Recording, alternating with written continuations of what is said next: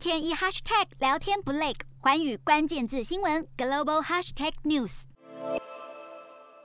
面色凝重，神情专注。总统蔡英文提起笔签署公布跟踪骚扰防治法，六个月后正式上路，要用公权力防范性别暴力。因为立委高嘉瑜的亲身经历，让跟骚法备受瞩目。因为他手上有很多的照片、影片等等的资料。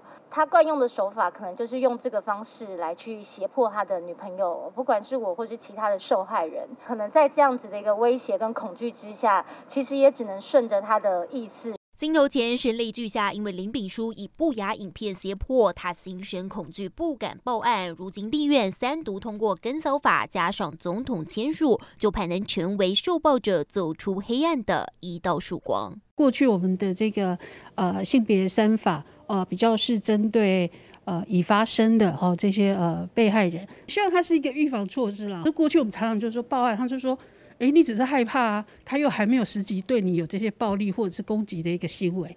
那我们当然当然会就说，难道真的一定要发生不幸的事件哦，警察要去去处理吗？跟骚法明年五月才会上路，列举八大犯罪行为，像是监视、观察、跟踪他人，还有站岗尾随对方出入场所，言语动作举凡威胁、辱骂或用电话讯息、图文骚扰、不当追求举动，甚至乱寄送物品、妨害名誉、扬言散播不雅影片以及冒用各自等等脱序行为，倘若携带凶器，最重可处五年刑责，要彻底杜绝恐怖情人。不过，专业律师也点出诟病。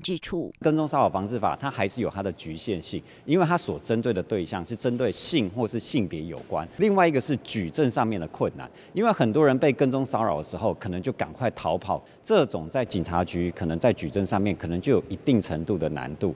过去社会秩序维护法最高只罚三千块，不痛不痒。随着跟搜法即将上路，确实有效遏制暴力行为，但妇女团体律师也建议持续修正。一场施暴案件持续发酵，法案的诞生无疑让更多受害者远离暴力阴影。日韩焦点全面掌握。东亚局势全球关注，我是主播刘以晴。全新节目《环宇看东亚》，锁定每周四晚间九点，《环宇新闻》MOD 五零一中加八五开破二二二，以及晚间十点，《环宇新闻》YouTube 频道播出。